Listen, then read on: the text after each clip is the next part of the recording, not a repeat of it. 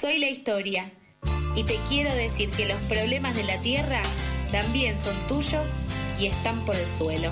Bueno, recorremos el suelo contándote por qué el oso polar tiene sed y qué podemos hacer para alcanzarle un vasito de agua.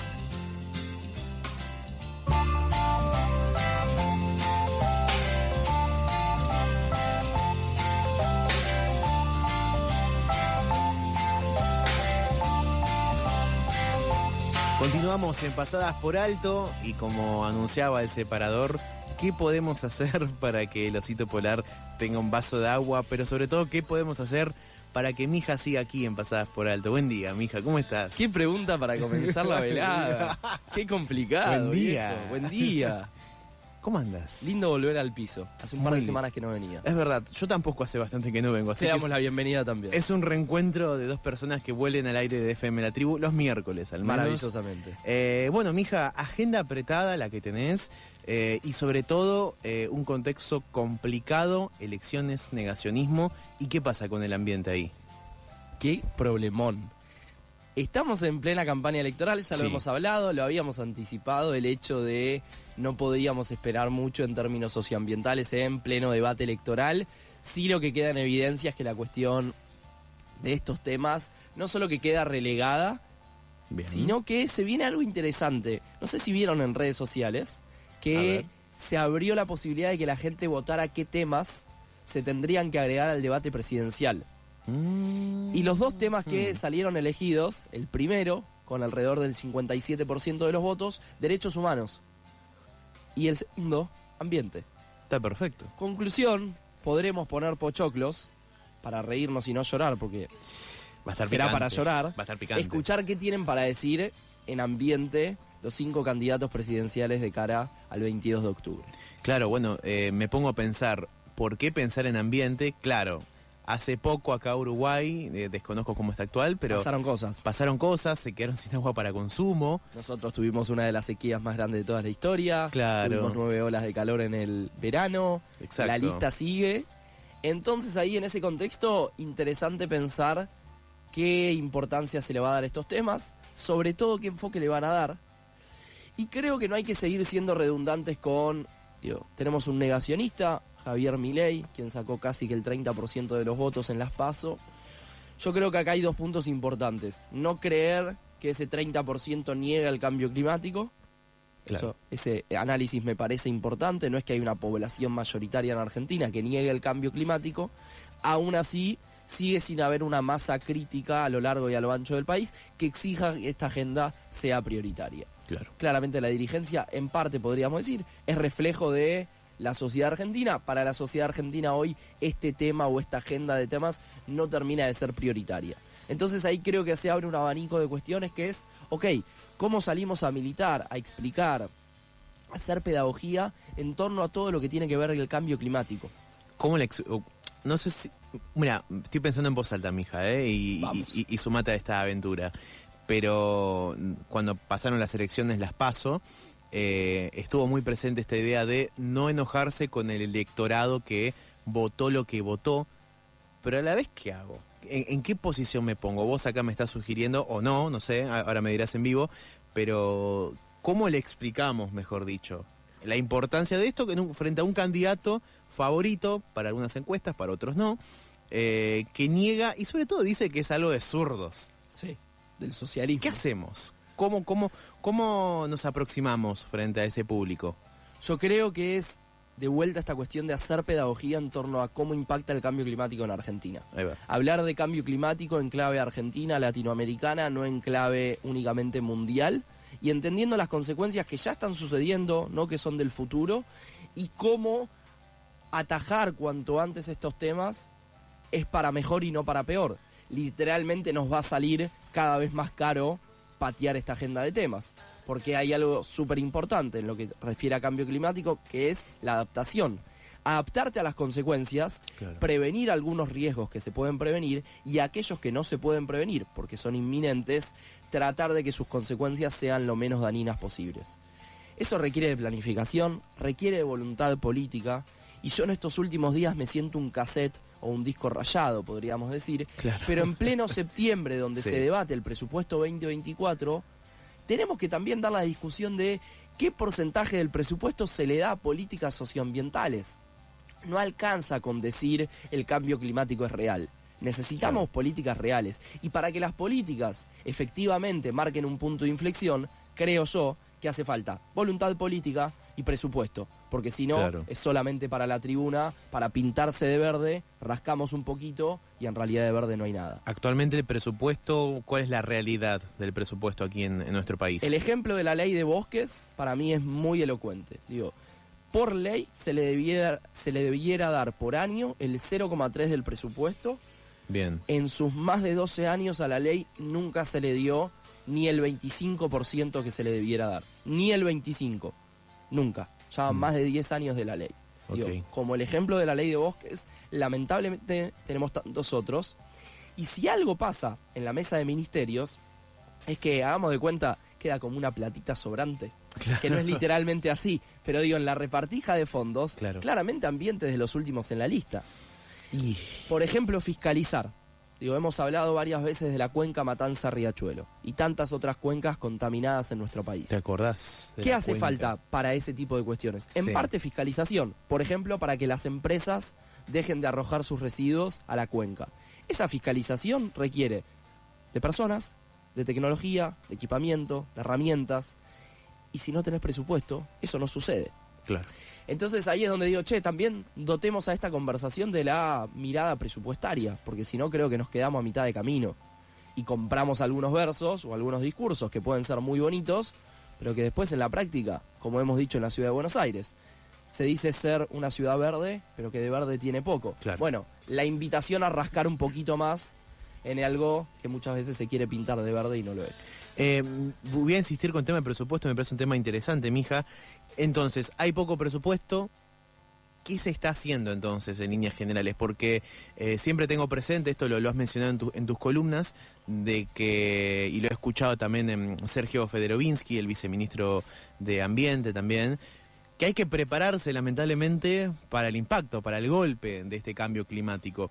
Pero entonces, si no hay presupuesto, si la ley de bosques anda medio ahí, si la ley de humedales también anda medio ahí, medio cajoneada, que sí, que no, que cae un chaparrón, ¿qué se está haciendo entonces? Poco y nada, se está sosteniendo un poco la estructura para que funcione y para que simplemente esté. ¿Qué pasa? se está haciendo a veces lo que se puede en el sentido de saliendo de las líneas y los roles políticos. Hay muchos cuadros técnicos que, por ejemplo, están en el Ministerio de Ambiente Nacional hace muchos años, Bien. lo que en su momento fue la Secretaría de Ambiente, y con mucha buena voluntad, con mucho esfuerzo, porque realmente hay mucha gente que deja la vida convencida de esto. Se lanzan, por ejemplo, planes como el Plan Nacional de Adaptación y Mitigación al Cambio Climático, que es importante que Argentina lo tenga y era una de sus obligaciones a nivel global, a partir de todo lo que es el Acuerdo de París. De todas formas, como todo plan, volvemos a esta cuestión. Si el plan después no hay, no viene acompañado de voluntad política, Obvio. así como de presupuesto para su implementación en cada una de las 24 jurisdicciones, entonces lamentablemente el plan, por más bueno que sea, se va a quedar a mitad de camino. Claro. Digo, lo hemos hablado con cada ley que hemos tocado, lo mismo pasa con los planes, lo mismo pasa con los programas, o mismo con un acuerdo internacional como el Acuerdo de Escazú.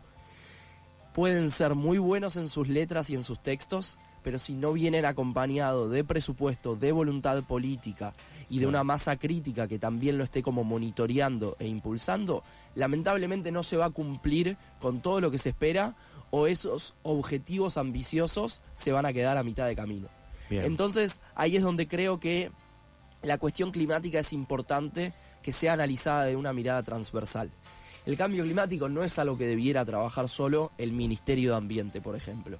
Necesitamos que la mirada, la perspectiva climática esté en todas las oficinas del Estado. Hoy no lo está. Hoy no lo está, claramente. Decís economía, decís explotemos vaca muerta, Exactamente. eh, sigamos con soja. Y hasta Claro. te diría, vos sabés que así como está la ley Micaela, también hay una ley Yolanda que habla de la capacitación en temas ambientales a los tres poderes del Estado. Y más allá de que se va avanzando en las capacitaciones para quienes integran esos poderes, claramente no se va con la velocidad que necesitamos. Volvemos a la cuestión presupuestaria. Claro. Pero hay algo que me parece interesante que es si hoy agarramos a los 257 diputados y diputadas del Congreso Nacional, ¿Qué hacemos? si les preguntamos dos o tres conceptos básicos de cambio climático, Claro. digo, vamos en modo quiz al Congreso. Ahí con, a tomar con la libretita. A tomar con la libretita. Le hacemos dos tres preguntas a, a los jefes de bloque y demás. ¿Cómo crees que nos podría ir con si saben algunos conceptos mínimos de cambio climático? Eh, y yo creo que, que, eh, va a haber mucho cuatro. Mucho aprobado ahí eh, del final con, con raspando. Y otros que sí, pero hay muchos que dejan mucho que desear, siendo redundantes. Sabés que mientras te lo decía y lo venía pensando, digo, che, sería divertido, ¿eh? Quiero ver qué responde un negri, un ritondo. Quiero, quiero escuchar como algunos personajes a ver qué- qué, responderían. Pero bueno, sí me parecía interesante para hoy, Nico. Justo ayer en la facultad hablamos de algo de esto, que es dos o tres conceptos básicos para entender cambio climático, sus distintas vertientes y por qué Argentina es importante que lo aborde cuanto antes. Por ejemplo, si yo te digo adaptación al cambio climático, ¿qué es? ¿Qué se te ocurre? Eh, medidas paliativas a, a- a lo que se viene, como recientemente mencionaba, por ejemplo. Efectivamente, viene de la palabra adaptarse, literalmente adaptarnos a las consecuencias e impactos del cambio climático, sabiendo, como decíamos antes, que hay algunos que sí o sí van a suceder.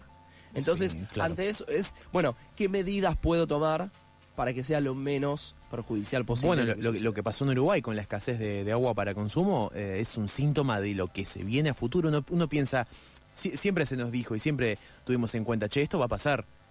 Esto Pero- va, a- pero va a pasar va a pasar en algún futuro, momento. Está pasando. Claro. Digo, el cambio climático está pasando. Bien. Ahí es donde creo que es importante salir a hacer esta pedagogía climática, entender Claro. por qué el cambio climático ya está sucediendo en términos de consecuencias en. Argentina y que sobre todo impacta a los de abajo. Digo, a quienes padecen un contexto de pobreza o de miseria en Argentina es a quienes más les pega el cambio climático. Ahí es donde decimos, che, en pleno 2023 no hay lugar para negacionismos. Pero no solo que no hay lugar para negacionismos, sino que tampoco vamos a permitir, me animo a decir, y espero que así sea y que estemos a la altura, únicamente que nos digan si el cambio climático es real. Necesitamos políticas reales, necesitamos políticas ambiciosas, justamente para adaptarnos a las consecuencias. Y también hay otro punto central, que es cómo mitigamos los gases de efecto invernadero, que los gases de efecto invernadero son los que aceleran el calentamiento global. Claro. Argentina es responsable de alrededor del 0,9 de las emisiones globales. ¿Sí? Y acá hay dos miradas. Las planteo, las dejo sobre la mesa. Una mirada es, che, somos responsables de menos del 1%, no jodamos, que no nos jodan con, el cambio climático. Mm, claro. Argentina no es responsable que China, Estados Unidos y la Unión Europea se hagan cargo. Esa es una de las miradas, la estoy exagerando y poniendo muy en modo tweet, pero gusta, a grandes sí. rasgos es eso. Sí, sí, sí, Hay otra mirada que dice, che, Argentina, vos estás en el G20, sos una de las economías más importantes de Latinoamérica y el Caribe, y sos uno de los 25 que más emite. Con lo cual hay alrededor de 160 países que emiten menos que vos. Y también te dicen, che, hacete cargo. Entonces, creo que no es ni una ni otra. Argentina tiene su grado de responsabilidad, pero hay un principio en el derecho internacional ambiental que es fundamental. Principio de responsabilidades comunes pero diferenciadas. Ok, me interesa. ¿Qué dice esto? Explíqueme. Por favor, es interesante. Síganme. JTP Mija Kaufman. Ah, es cerca. En algún momento concursaremos para eso. Me gusta, me gusta. Todos los países tienen responsabilidad, Sí. pero no tienen, no tenemos el mismo grado de responsabilidad. Vamos a una comparativa muy fácil. Venga. Alemania y Paraguay no emiten claramente lo mismo, no han emitido lo mismo históricamente. La pregunta es, ¿tienen responsabilidad? Sí, no. ¿Qué opina usted? Me dejas pensando, todos somos culpables de algo y, una, Ok. y, y una mirada cerrada, eh, esto que decías de las dos posturas, de decir, ah, emitimos menos del 0, de menos del 1%, ¿por qué pensar así cuando hay que mirar puertas adentro? Porque en definitiva los que habitamos Argentina somos los argentinos y lo- to- toda, to- toda la gente que habita este país. ¿Por qué desmerecer el nivel de contaminación que tenemos? Qué sé yo, decir, ah, pero tenemos menos del 1% eh, de emisión de, de gases de efecto invernadero, pero después en el verano los cortes de luz acá eh, que son productos por el cambio climático, que a la vez aumentan el consumo de electricidad, es una mirada muy obtusa. Yo creo que hay que mirar puertas adentro y hacia afuera, siempre. Me gusta, me gusta esto. También hay algo central que es reconocer. Argentina puede tener las políticas más ambiciosas del universo Sí. y aún así el calentamiento global va a seguir sucediendo porque es un fenómeno global que trasciende a Argentina, sin dudas. Bien. También es real que Argentina es un país con un peso político y simbólico importante en la región y aún al día de hoy, en términos de Latinoamérica, no hay una mirada integral y que tire para el mismo lado en términos climáticos, cuando Bien. nuestros contextos socioeconómicos son bastante similares. Bien. Entonces, creo que ese es uno de los desafíos y puntas a tener presente. Después está lo que es la mitigación. Si yo te digo mitigación al cambio climático, Uy, me está- ¿qué facheamos? ¿Qué es? Mitigación, para que lo googleo, pero... ¿Qué es mitigar? Vamos a la palabra, mitigar. Me están tomando examen en vivo, Eh, pero bueno. hacemos como clase en vivo. Mitigar... eh, ¿Vos qué podés mitigar? Daños. Ok, mitigás daños. ¿Qué más? ¿Qué otra cosa Eh, mitigás? consecuencias. Mitigás consecuencias. Bien. ¿Qué más? Eh, ay, uno puede mitigar... eh, Algo que tenga que ver con los gases de efecto invernadero que recién decíamos. hacer que... Ah, bueno, mitigar es suavizar. Acá me lo dice va. Suavizar una cosa negativa. Y si vamos a, a cambio climático... Sí, a ver qué podría ser. Y hacer que las empresas tengan residuos menos tóxicos, quizás. Ok, y si nos metemos de lleno en cambio climático, mitigación quiere decir, por ejemplo, Claro. y sobre todo reducir las emisiones de gases de efecto invernadero. Exacto. Eso sucede, por ejemplo, con políticas que tengan que ver con cambiar la matriz energética Me de nuestro país. examen, mija, muy no, bueno. para nada. Esto es al aire para divertirnos en este mano a mano Me que encantó. tenemos miércoles nublado. Me encanta. Mitigación entonces reducir. Sí. ¿Qué sería reducir ese 0,9? Claro. Una de las patas, uno de los grandes sumideros de carbono, como se le dice, sumidero sería un ecosistema que absorbe una buena cantidad de dióxido de carbono. Uno de los mejores son los humedales.